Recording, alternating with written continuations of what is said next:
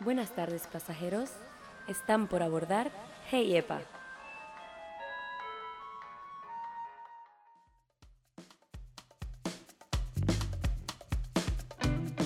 Hey Epa, ¿cómo están? Bienvenidos a este nuevo podcast. Yo soy Santiago Martínez y esto es, pues, Hey Epa, un espacio en donde vamos a estar compartiendo de ahora en adelante, semana tras semana, y aprendiendo de las nuevas mentes jóvenes que se están abriendo paso en el mercado laboral en distintas ramas laborales por todo el mundo. Mm, vamos a hablar con distintas personas, con distintos enfoques a sus vidas laborales. Y la idea es que, bueno, nos inspiremos, saquemos conocimiento de estas conversaciones, aprendamos juntos y que las personas que estén eh, empezando a estudiar estas carreras universitarias o estén terminando estas carreras universitarias, pues puedan nutrirse un poquito de las experiencias de estas personas que si bien no están exactamente en su posición, estuvieron ahí hace muy poco tiempo. Vamos a estar hablando con personas jóvenes, personas que se dedican a esto, igual que tú, si eres una persona que está pues comenzando a trabajar por primera vez o está muy cerca de eso o en este momento pues como muchas personas allá afuera están buscando incorporarse nuevamente al mercado laboral. Así que prepárense para conversaciones interesantes, divertidas, tranquilas, en donde vamos a aprender, vamos a reír y donde posiblemente cojamos uno que otro dato para conseguir ese trabajo soñado que estamos buscando. Así que bueno, el día de hoy vamos a estar conversando con un comunicador social, una persona que se dedica 100% a las redes sociales y está en este momento en la ciudad de Madrid, España. Vamos a hablar con Jorge Lander, gran amigo mío. Así que prepárense para adentrarse un poquito en el mundo de las redes sociales, las comunicaciones, la creación de contenido innovador, TikTok, Instagram, Facebook, todo este mundo súper importante hoy en día, en especial si estás tratando de trabajar desde tu casa de manera remoto, que es algo muy común hoy, en el 2021, post coronavirus, ¿ok? Entonces vamos a comenzar. Yo soy Santiago Martínez y les doy la bienvenida a Hey Epa.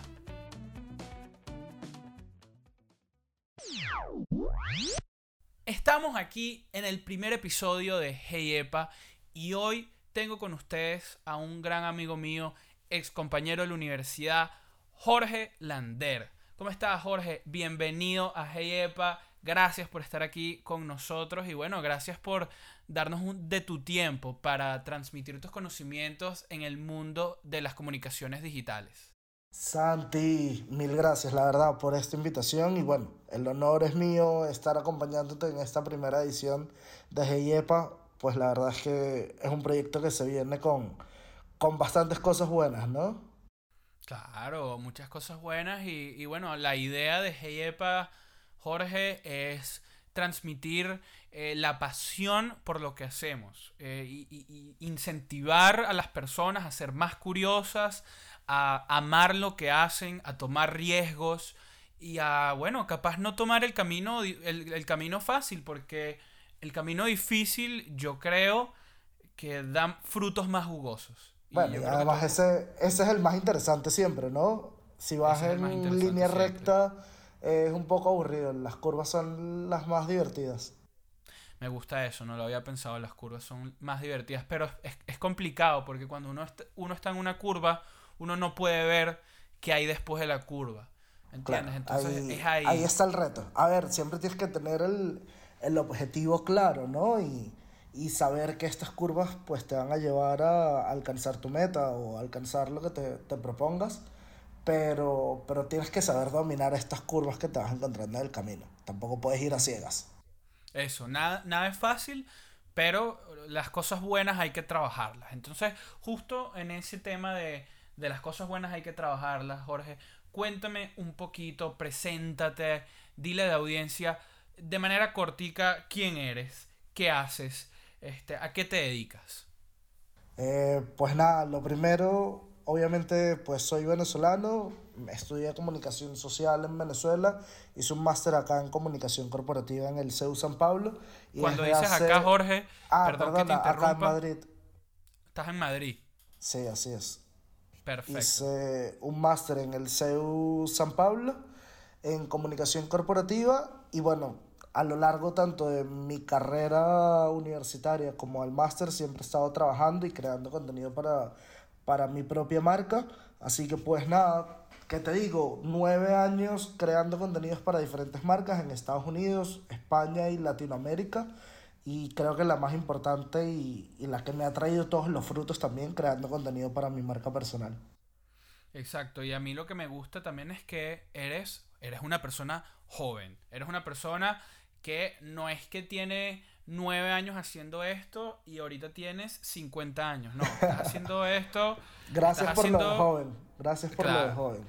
Es que a ti te encanta decir que tú no eres joven porque eres mayor que, que las personas con las que te graduaste, pero al final tú eres joven, Jorge. Sí, no, a ver, evidentemente, pero, pero pues sí, ¿qué, qué sucede? Desde que entré en la Monte Ávila, en Caracas, que fue donde hice la universidad, desde el día uno dije no quiero estudiar únicamente, eh, principalmente por el hecho de que era un poco mayor que ustedes, ¿no? Yo entré a, esta era la segunda carrera que estudiaba, la primera no la terminé y, y pues yo estaba en desventaja, ¿no? Porque me estaba sentando a estudiar con gente recién graduada de 18, de 19 años y yo tenía 23, tal vez 24. Entonces, pues nada, desde el día uno dije, voy a empezar a buscar trabajo en el área, en lo que me gusta y a empezar a aprender sobre todo, ¿no? Porque la universidad te da mucha información, pero necesitas estar en el día a día y entender el asunto, pues con, con tus propias manos, ¿no? Este, con tu propia vivencia. Yo creo que una, una cosa que, que todos podemos, bueno, asegurar casi, es que si ciertamente uno aprende mucho en la universidad, yo diría que el grueso del aprendizaje está en, en el trabajo, en experimentar las cosas. Obviamente la universidad es importantísima, pero Al trabajando es donde- 100%. Al 100%. Y pues eso siempre lo tuve claro, pero sinceramente más cuando llegué acá a Madrid, porque pues nada, yo venía también recién graduado, es decir, terminé clases en junio y en septiembre comencé mi máster, pero ya tenía cinco años de, de estar trabajando, ¿no? A la par de, de estudiar. ¿Y qué pasa? Empecé a, a estar en clases con personas que pues tenían menos experiencia, eh, que igual se estaban graduando, pero algunos nada más habían hecho las prácticas o, o las pasantías. Entonces, pues nada, sentí que me estaba sentando en un salón de clases con, con más experiencia, con, con mayores conocimientos que me lo había dado ese, ¿no? El, el haber trabajado, el know-how siempre lo tienes pues cuando trabajas y cuando tienes experiencia laboral. Yo recuerdo cuando estábamos, o bueno, yo recuerdo no, recuerdo cuando estábamos en la, en la universidad que, que yo te veía siempre con, con cierta admiración porque decía, wow, este chamo está aquí estudiando igual que nosotros y mira, tiene esta página web, tra- trabaja con clientes, publica contenido todo el tiempo. Eh, incluso recuerdo que también esto ya es conocimientos profundos de Jorge, ¿no? Que recuerdo que, que tenías eh, trabajo con la fábrica de sal de tu familia. Sí. Cierto, Así ¿verdad? es. Sí, sí, sí. Continúo haciendo algunas cosas con ellos. Y cuando te decía el tema de trabajo y experiencia, no es únicamente eh, trabajar en una empresa desde el día uno. Este, es con lo que tú puedes ir practicando, ¿no? En este caso, yo entré a la Monte Ávila con un, con un blog que ya tenía unos dos años, eh, que en ese momento se llamaba De Noche en Caracas, y en donde era mi forma de recomendar cosas que hacer en la ciudad, ¿no? Principalmente el tema de gastronomía, moda y cultura. Y esto fue el portafolio que yo fui creando año tras año y con lo que fui practicando, ¿no? Este, inicialmente era un tema de Twitter, creación de contenido para esta red social, luego sale Instagram y fue empezar a crear contenido y a entender cómo funciona Instagram. Y claro, yo no trabajaba para ninguna marca, no estaba en una empresa o en una agencia en la que pudiera aprender eh, qué se debía y qué no se debía hacer. Pero sí tenía esta cuenta eh, personal que sinceramente era mi libro de ensayo y error, en donde yo decía, a ver, si llego a hacer algo malo, pues es mi propia responsabilidad, ¿no? Y, y esto es lo que, lo que me va a dejar, es un aprendizaje. Entonces, pues nada, a partir de ahí, de ir creando ese contenido, la verdad es que fueron saliendo varias oportunidades laborales. Este, una de ellas, pues trabajar con mis padres, ciertamente, en crear contenido para todas sus estrategias digitales de, de alimentos Merú en Venezuela. Y pues a la par hacer contenido para, para algunas marcas allá, ¿no? Estuve un tiempo trabajando en el Nacional, en, en la sección de de redes sociales para el archivo de lo, sí, lo que era el archivo del Nacional, un poco como la, la hemeroteca. Luego, pues estuve con una compañía que se llamaba Trinum, en donde se hacían catas de vino y asesoría de enología. Y, y pues eso, eso me empezó a motivar, siempre ligado como al mundo de, del alimento y de la gastronomía, además por de noche a empezar a trabajar un poco con, con, ese sector, ¿no? Entonces, pues llegué a crear contenido para las redes sociales de, de algunos restaurantes en Caracas, incluso en Panamá, de Azahar, este... Ok, ok, justo ahí me quiero, me quiero detener, porque tengo varias preguntas, ¿no? Porque justamente sí, sí, sí. La, idea, la idea es hacerse preguntas que se podría hacer una persona que está en primer año de la universidad. Uh -huh. eh, por ejemplo, ¿cómo comienza eh, de noche en Caracas? ¿Qué, qué, qué hizo que dijeras que te qué, qué, hizo que tomaras la decisión de empezar ese, ese proyecto? Y de manera rápida, ¿cómo me puedes decir que conectaste con la cultura popular caraqueña hasta el punto de que alcanzaste la popularidad que tenía el blog? Porque si, ciertamente tenía una popularidad, tenía un, un seguimiento, este, y, y a mí siempre me llamó la atención y ya esto es como que una, un, un, agregado a la pregunta. ¿Cómo hacías para manejar tu tiempo, para llevar una plataforma a esta escala y al mismo tiempo ser estudiante y trabajar con tus padres? Eh, bueno, ¿cómo surgió? principalmente yo era como el recomendador personal de todos mis amigos, ¿no? Eh, a qué cine puedo ir, dónde, cuál es el restaurante al que puedo ir con mi novia, dónde salgo de fiesta, qué concierto hay. Y un día la verdad dije, ¿sabes qué? Le voy a buscar alguna forma de contar todo esto que sé, porque por alguna razón toda esta gente me lo pregunta y era bien curioso, porque además mis amigos caraqueños me preguntaban esto siendo yo de Puerto La Cruz, eh, de una ciudad que, que está a 4 o 5 horas de Caracas, ¿no? Entonces a veces sentía que conocía un poco más de Caracas que los propios caraqueños. ¿Y, y cómo nada, conectaste, decidí... y, y, y, rapidito, un inciso, cómo conectaste de esa manera con Caracas? Bueno, ya tenía un, o sea, cuando eso ya tenía unos 5 años viviendo en Caracas y claro, yo me fui a, a los 16 de Puerto La Cruz. Entonces, no sé, para mí Caracas fue la ciudad que me abrió las puertas, o sea, en donde empecé a hacer mis amigos que al final se convirtieron en familia. El hecho de vivir solo eh, por primera vez en una ciudad como Caracas, pues también me hacía conocer todos los días algo nuevo, ¿no? Este, no, no tenía a mis padres esperando en casa con la comida hecha, entonces, claro. pues muchas veces por la flojera era, no voy a comer, pero pues no voy a comer McDonald's, sino lo mismo como va a gastar en McDonald's, puedo gastarlo en otra parte y como mejor. Entonces, okay. pues un poco eso, ¿no? Llegaba el fin de semana y todos mis amigos tenían planes con su familia y, y pues mi familia estaba en Puerto de la Cruz, entonces buscaba planes con otros amigos o buscaba algo que hacer eh, solo, acompañado y, ir conociendo, ¿no? La ciudad. Así, y nada, y así fue como empezó. Y lo otro que me preguntabas. Se ya, eh, no, no te preocupes. Ya, ah, no te de cómo compaginar el tiempo. Sí, te pregunté eso. Primero, ¿cómo, cómo, cómo comenzó? Segundo, ¿cómo conectaste con Caracas? Y tercero, ¿cómo hacías con, con el manejo del tiempo?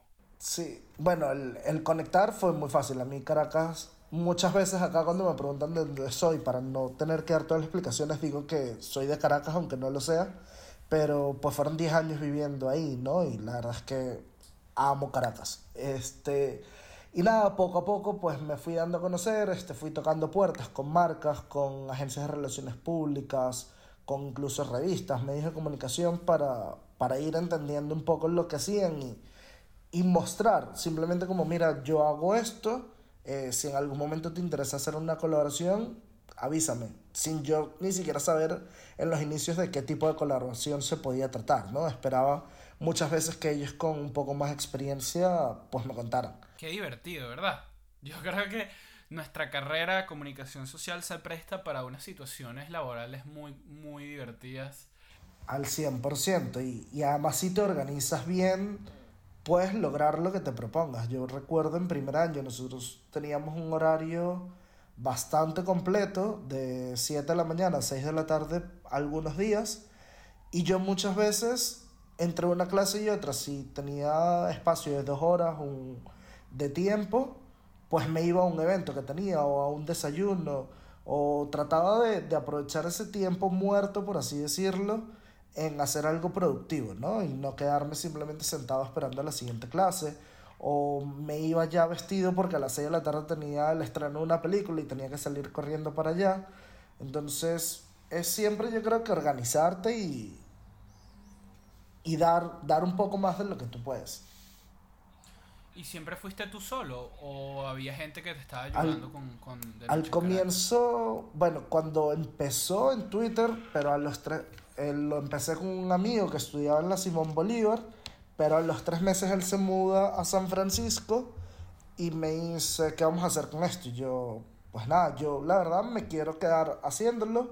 Este, me gusta tal, lo puedo seguir haciendo solo y además esto es un, es un blog, no, no requiere mucho trabajo, le, le dije yo en, en, su momento, sin saber todo lo que venía.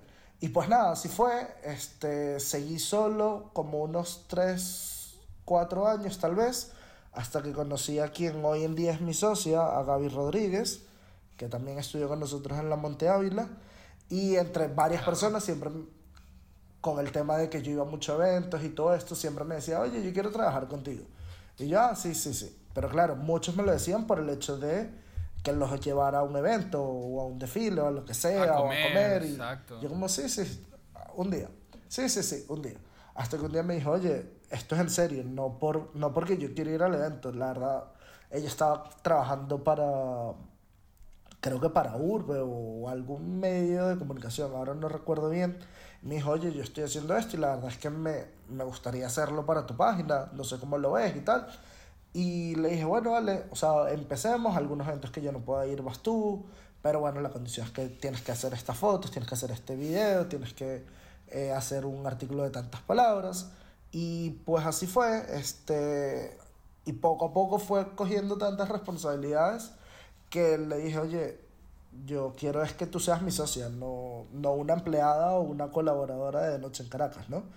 Y pues el ella haber entrado le dio mucha profesionalidad al, al blog, eh, mucha seriedad, empezó a poner todo un poco más en orden este, y empezar a monetizar de cierta forma y a ver esto como un trabajo, ¿no? Y, y hoy en día, bueno, evolucionamos de, de Noche en Caracas a, a The Siborites. De noche. Y, y, y, ustedes no crearon en su momento de Noche en Madrid? Sí, este, bueno, eso es una, una historia, um, una tragicomedia. Porque bueno, nada, cuando ya okay. sabía que me mudaba a Madrid, dije, ok, ¿qué voy a hacer en Madrid?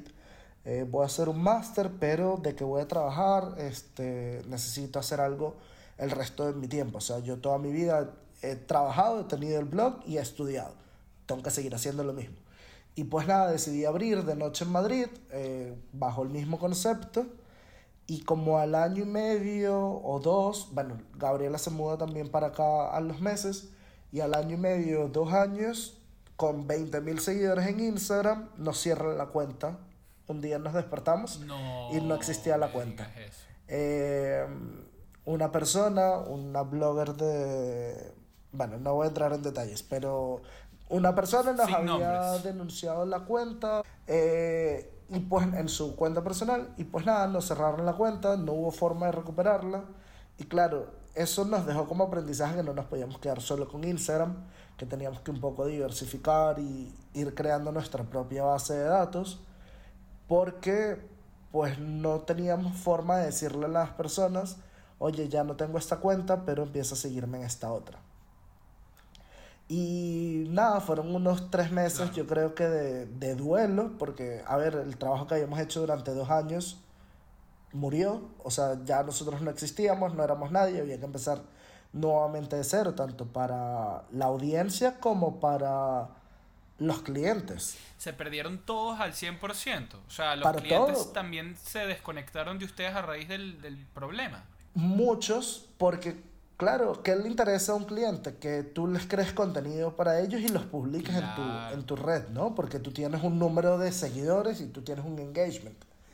Cuando de Noche en Madrid desaparece y volvemos a crear y tenemos 100 seguidores, a ver, ¿qué, qué marca con un poco de sentido común te va a ninguna. contratar con Ninguna. 20 seguidores, ¿no? Con 100 seguidores. Este, realmente tu alcance no existe, es prácticamente mínimo.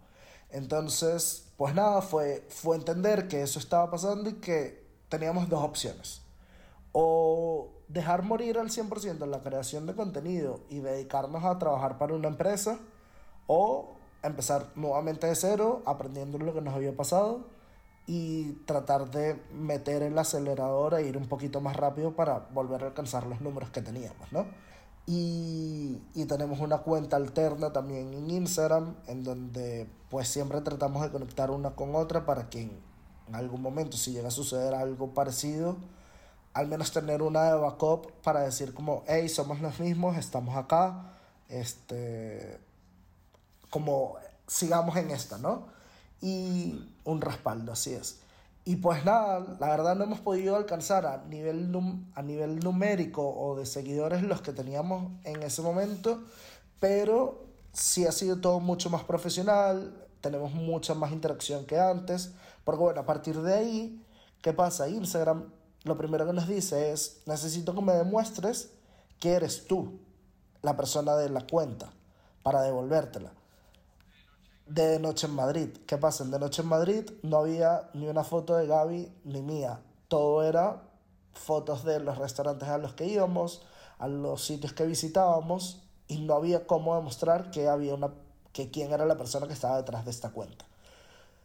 Entonces, pues nada, a partir de ahí, pues el otro aprendizaje que nos quedó un poco es, ya que no somos una, no hemos hecho el tema de constituirnos como marca, eh, para poder demostrar como esta marca es mía, pues empecemos a dar un poco más de visibilidad y probemos a ver qué pasa, pues saliendo un poco más nosotros, ¿no? Y humanizando la marca, por, por ponerlo en términos más técnicos. Pues me gusta mucho porque esa humanización se adaptó muchísimo a las tendencias de, de- de redes sociales ahorita. Al 100%. ¿Y qué pasa? Este, fue entender un poco de nuestra imagen en Venezuela era tener un magazine online, que fue lo que tuvimos con De Noche en Caracas, y luego acá con Madrid, y fue entender a, no, ya no somos un magazine online, somos creadores de contenido. Y nosotros somos las dos personas que estamos detrás de esta cuenta, y pues la verdad no salimos en todas las fotos, pero sí, sí salimos, incluso empiezas a ver que la interacción es mucho mayor en las Jorge, sales publicaciones hasta en las que bailando. sales. No me digas, no me digas eso. Sales hasta bailando. Bueno, me toca, me toca, pero, pero a ver, empiezas a ver que las interacciones son mucho mayores en las que tú sales que en las que simplemente mon- montas un eh, una cualquier imagen. otra cosa, una imagen, unas ¿no? letras, sí, lo que sea, una ilustración, pues. Sí, entonces, pues nada, la verdad la gente ha conectado muy, muy bien con nosotros y este ha sido el, el gran portafolio, ¿no? Sea, estos 7, 8 años de, de creación de contenido para nuestra marca personal ha sido nuestro principal portafolio para luego asesorar marcas, que es a lo que realmente nos dedicamos el 100% de nuestro tiempo, porque si bien hemos empezado a monetizar este blog o estas redes sociales, pues siendo completamente honesto, de esto no es de lo que vivimos, ¿no? El, el 100% de nuestro tiempo nos dedicamos a asesorar marcas a nivel estratégico en, en el sector digital. Claro, ok, y, y justamente ahí va, porque creo que esa es como la última etapa de la historia de Sí. Jorge.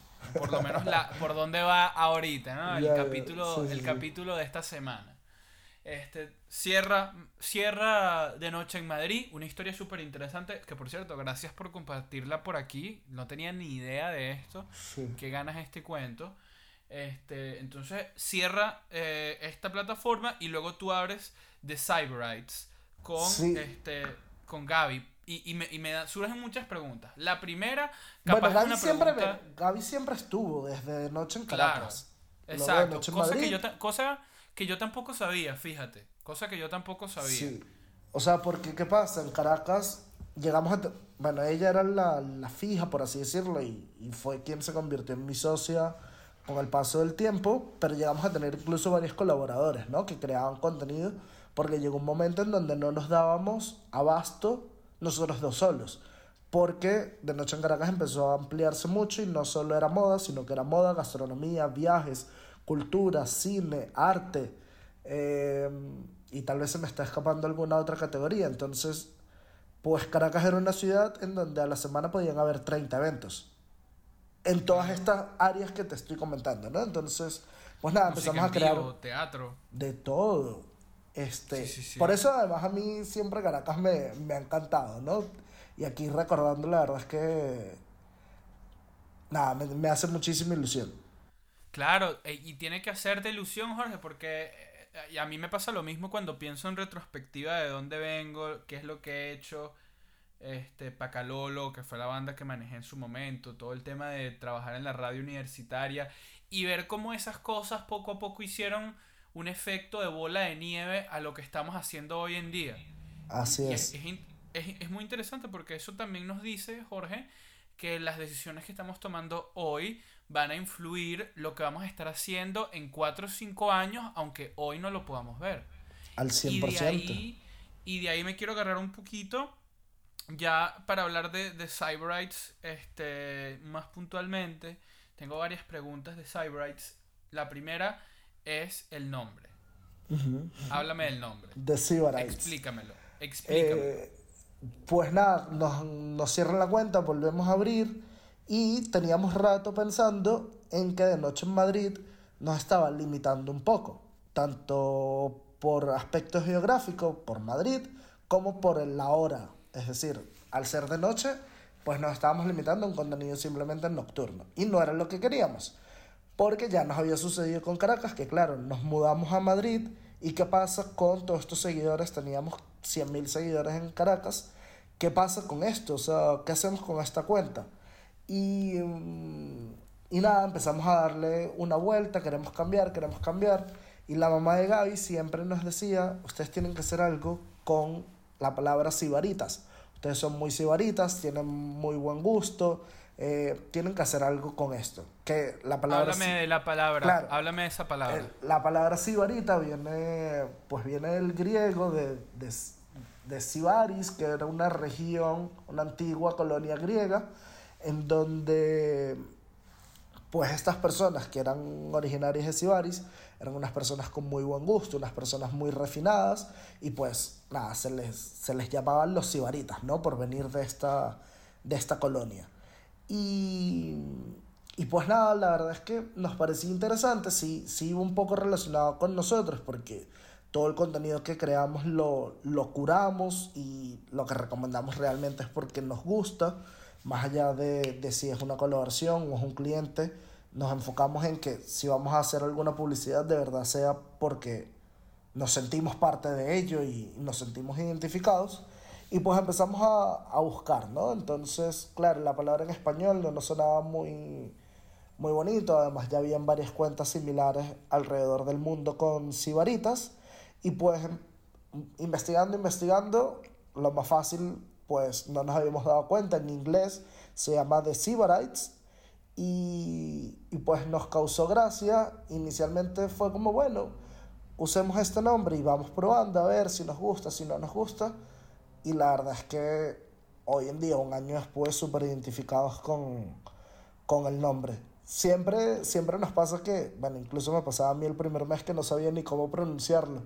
Pero... Eso, a eso iba, a eso iba. Que no sé si viste que me pasó cuando empezamos a hablar que les decía de Cyberites en vez Sí. de, de Cyberites. Yo Porque pasé un mes. yo lo asociaba tranquilo. con, con la palabra ciber, de internet, de tecnología, Ya. cyber. Ajá. ¿Sabes? Creí que Sí, de ahí sí. venía. Honestamente no estaba familiarizado con todo este término de los cibaritas.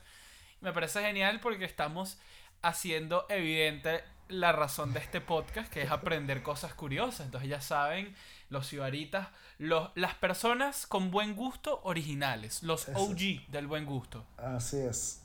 Y, y nada, la verdad es que súper identificados con el nombre y ahí, ahí estamos.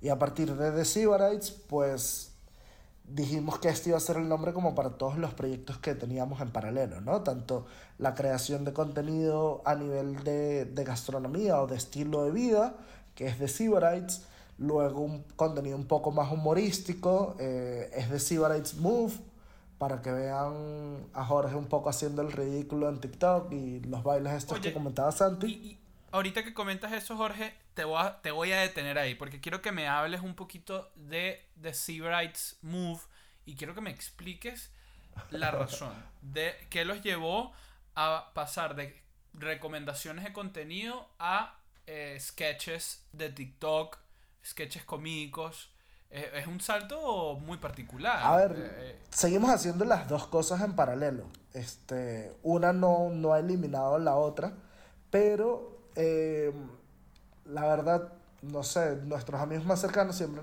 nos decían cuando salíamos o lo que sea, o, en nuestras historias personales en redes sociales, como ustedes tienen que tener un reality, o sea, su vida es como un reality y tal, me ría demasiado, y fue como, Mm, vale, yo no soy cómico, ni he estudiado comedia, ni nada por el estilo, y es una gente que admiro muchísimo, y, y para hacer eso hay que estudiarlo, ¿no? Entonces, pues nada, decidimos en, eso fue en plena pandemia, en donde teníamos mucho tiempo libre en casa, pues empezar un poco a compartir eh, nuestro día a día con, con un poco de humor y también como siguiendo lo que está en tendencia pues en TikTok que, bien sabes, es una red social que se trata de, pues, crear el o repetir el contenido que alguna persona ya haya creado y unirte a ese trend o, a esa tendencia.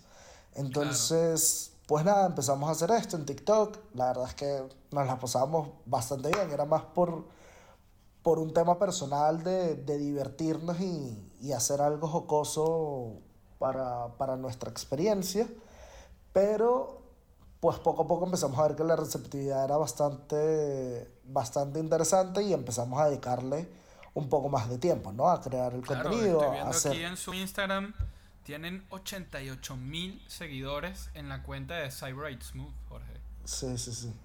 88 mil. 88 mil personas viéndote bailar, Jorge. Sí, ahí vamos, ahí vamos, poco a poco. Y... Y pues nada, luego llegaron los reels en Instagram y pues siempre hemos apostado por estar en lo que está en tendencia, ¿no? Entonces Instagram empezó a favorecer a las personas que estaban creando contenido en esta herramienta de reels y fue como, ok, empecemos a crear contenido en reels. Y hemos estado así, tal vez seriamente, publicando todos los días, incluso tres contenidos al día, desde diciembre posiblemente. Y es muy chistoso porque yo ahora te lo cuento como, sí, me paro y hago el ridículo, pero pararme y hacer el ridículo posiblemente para que veas 15 segundos nos lleva una hora o media hora. Claro. Entre, ¿De dónde vienen las ideas? ¿Quién un poco es la mente creativa de los chistes? Un, un, poco de todo. Un poco la parte de la tendencia que, que te comentaba que estaba en TikTok o en, o en Instagram. Otro un poco de qué se está hablando en general, ¿no? Es decir, ahora viene el verano, entonces, pues la gente con qué se va a sentir identificada, con temas relacionados al verano. Y luego, otra parte, un poco de lo que nos sucede a nosotros en el día a día, ¿no? Este, hay un video que llegó a 2 millones de views o 2 millones y medio de views, que es Gabriela desenchufando la, desconectando la plancha del pelo. Entonces, pues esto es algo que ella hace todos los días y me llama a mí y me pregunta si de verdad desconectó la plancha del pelo y se devuelve y verifica. Entonces fue como hay que crear un video de esto y nada, cuando vimos habían varios, varias personas que ya habían hecho algo similar y entonces fue como bueno, unámonos a esta, a esta tendencia, utilicemos la música que ellos están utilizando y nada, y contémoslo desde nuestra, desde nuestra a mí perspectiva. Me, a mí me encanta el contenido que ustedes dos hacen, Jorge, porque entra muchísimo dentro de esta frase tan icónica de la comedia it's funny because it's true.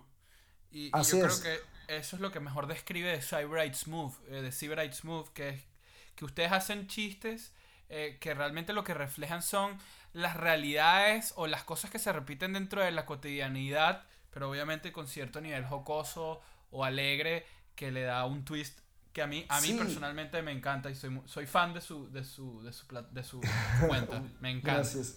No, y, y es un poco crear contenido para toda la familia, ¿no? De esto no. Eh, esto se exacto, trata. exacto.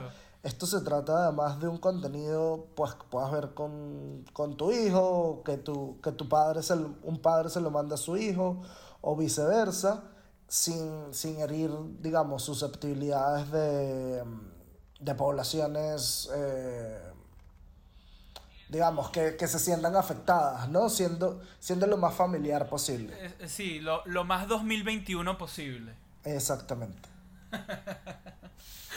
Oye, Jorge, me encanta, me encanta lo que están haciendo, me encanta cómo has ido evolucionando como profesional y, y ahorita que tuvimos la oportunidad tú y yo de hablar y ver en retrospectiva de dónde viniste, me parece genial que hoy en día tengas estas cuentas en redes sociales, que seas asesor, porque creo que nos desviamos un poquito cuando lo comentaste, pero bien estabas diciendo tú que justamente el core del negocio, eh, tanto tuyo como de Gabriela, es ser asesores digitales. Ustedes este, se venden como personas conocedoras del mundo digital y eh, asesoran a marcas internacionales eh, sobre estrategias de comunicación digital, ¿cierto?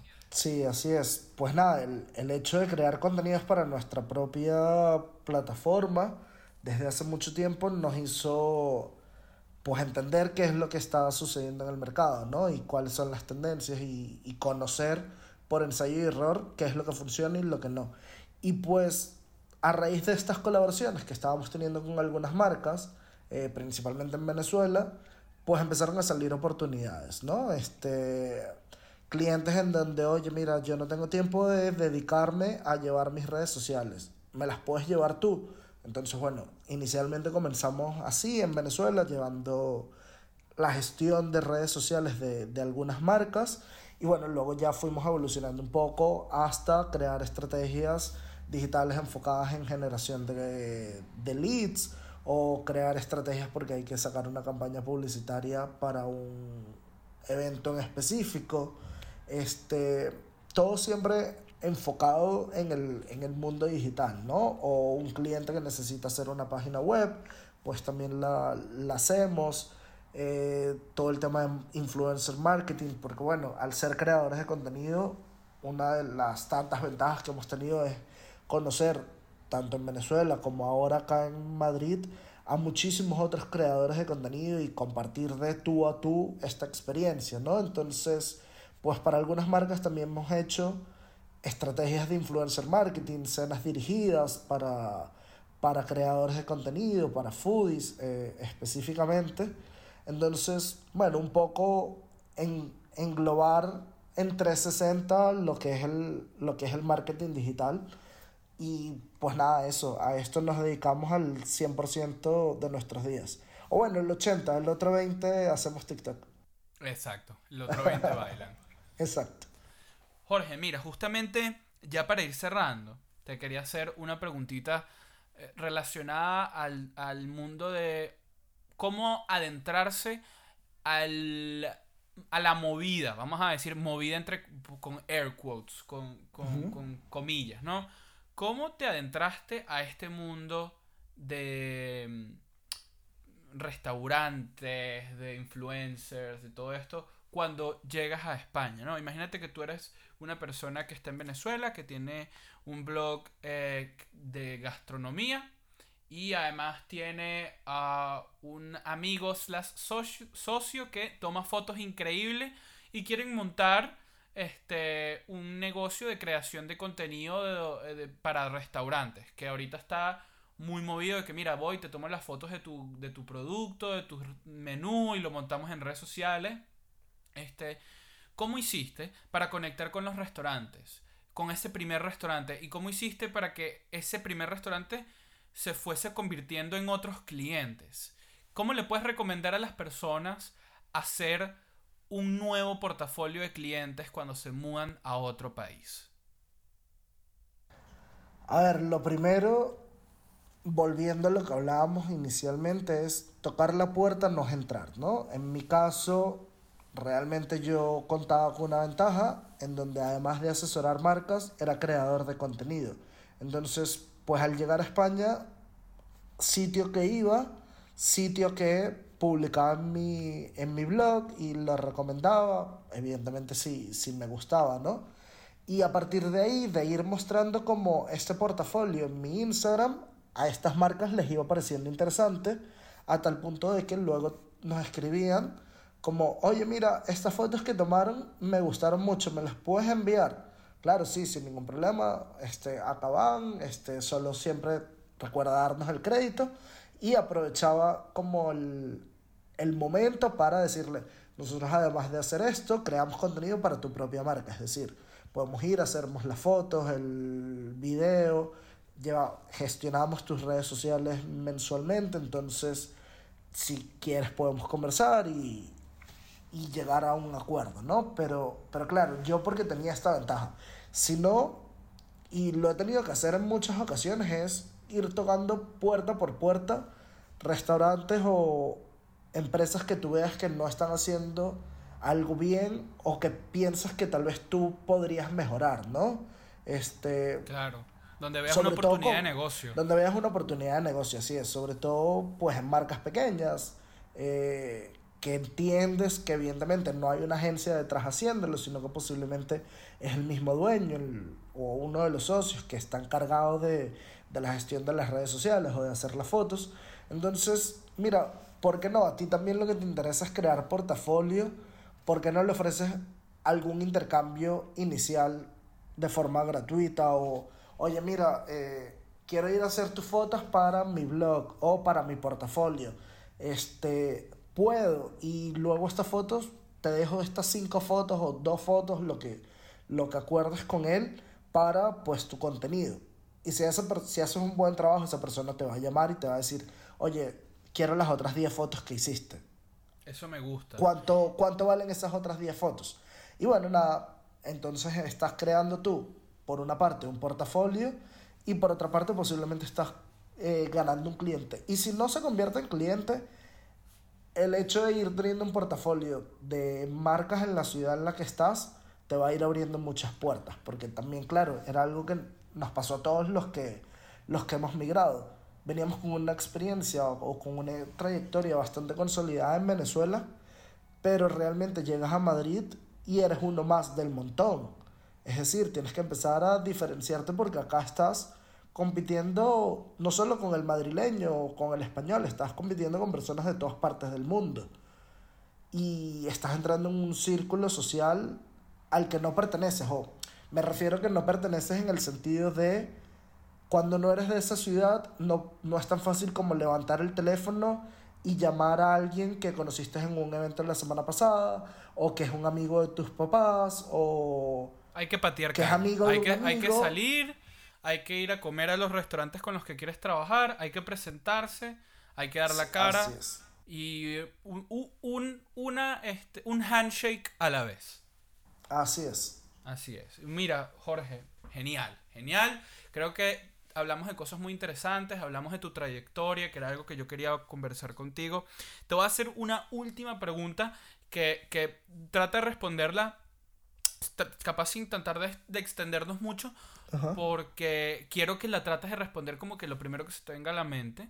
Este, pero a la vez no es una pregunta de intuición, ¿no? Capaz es medio raro lo que estoy proponiendo, pero... ok.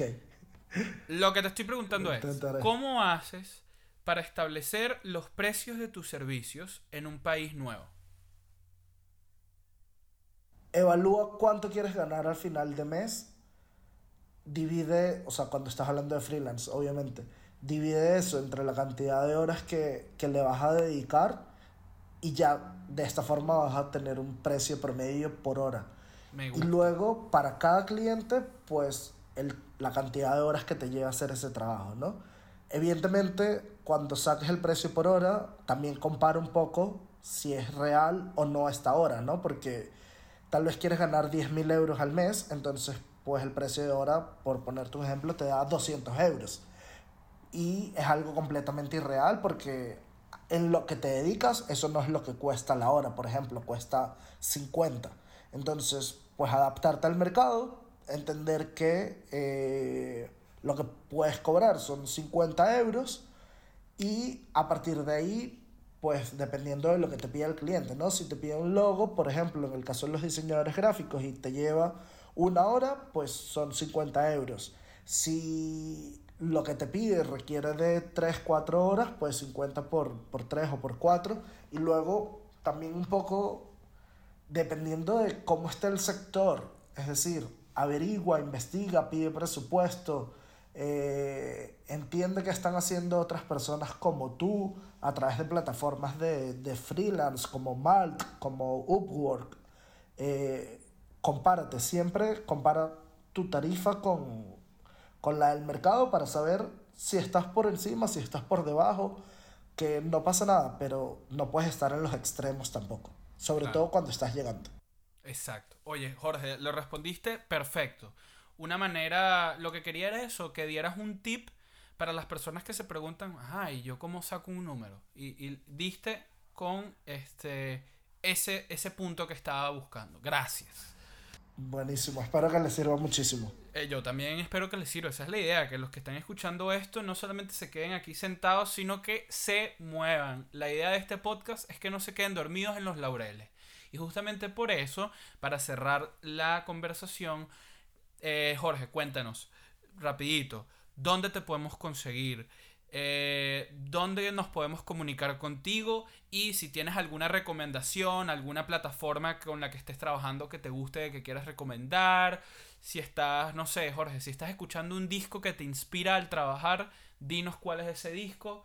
Y esto te lo dejo a ti como carta blanca, tu despedida, Jorge. ¿Qué le quieres decir al mundo? Bueno, el, Voy por partes. Muchas preguntas a la vez.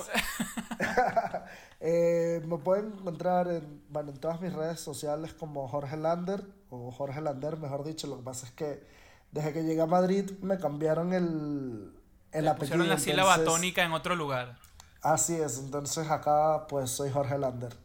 Y mm, nada, en, mi, en nuestros perfiles de, de Instagram The Sybarites, si quieren ver contenido de estilo de vida y gastronomía, The Sybarites Move, si me quieren ver bailando o haciendo algún sketch de comedia.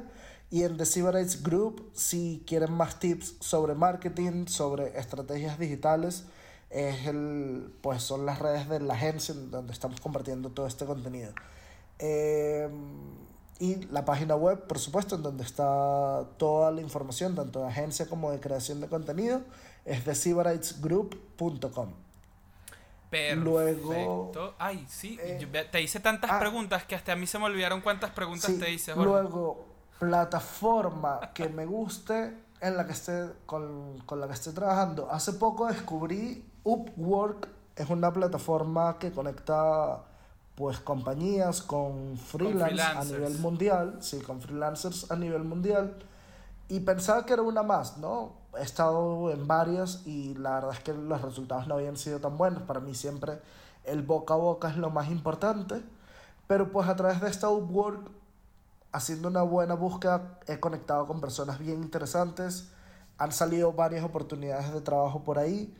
Y la verdad, a mí en lo personal me ha funcionado bastante bien. Una recomendación es segmentar lo más posible la búsqueda de las empresas. Es decir, si estás en España, busca empresas que están en España porque va a ser mucho más fácil a nivel de facturación, a nivel de comunicación, de que te llamen para la empresa luego saber cómo te van a pagar. Es más fácil, evidentemente, si estás en el, en el mismo país. Claro. Y, y nada, esa, esa plataforma la verdad es que me ha ayudado muchísimo en los últimos dos, tres meses a encontrar varias oportunidades.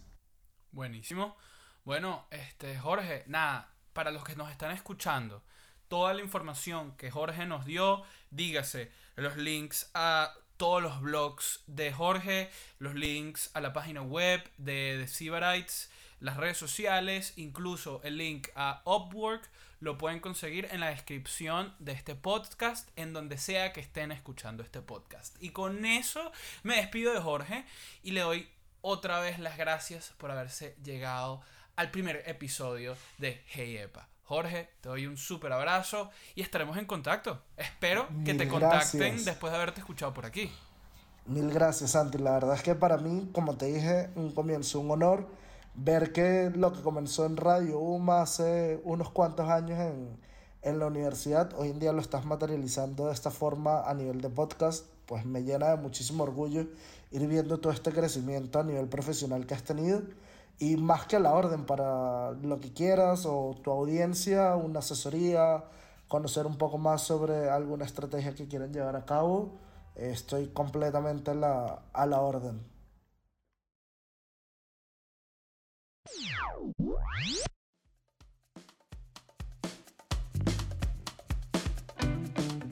Muy bien amigos, y con eso llegamos al final del primer episodio de Hey Epa. De nuevo le doy las gracias a Jorge por habernos acompañado, haber compartido con nosotros tantas historias y datos interesantísimos. Y a ustedes los que nos están escuchando, gracias por llegarse y aprender un poquito con nosotros. Espero que hayan sacado información eh, de uso, información relevante para lo que están haciendo con sus vidas profesionales y que se entusiasmen en volver para acá la semana que viene, donde vamos a seguir aprendiendo y a seguir hablando con muchísimos profesionales de una gran variedad de carreras, ¿ok? Así que ya saben, yo soy Santiago Martínez, los espero la semana que viene por aquí y esto es Hey Epa. Hasta la próxima.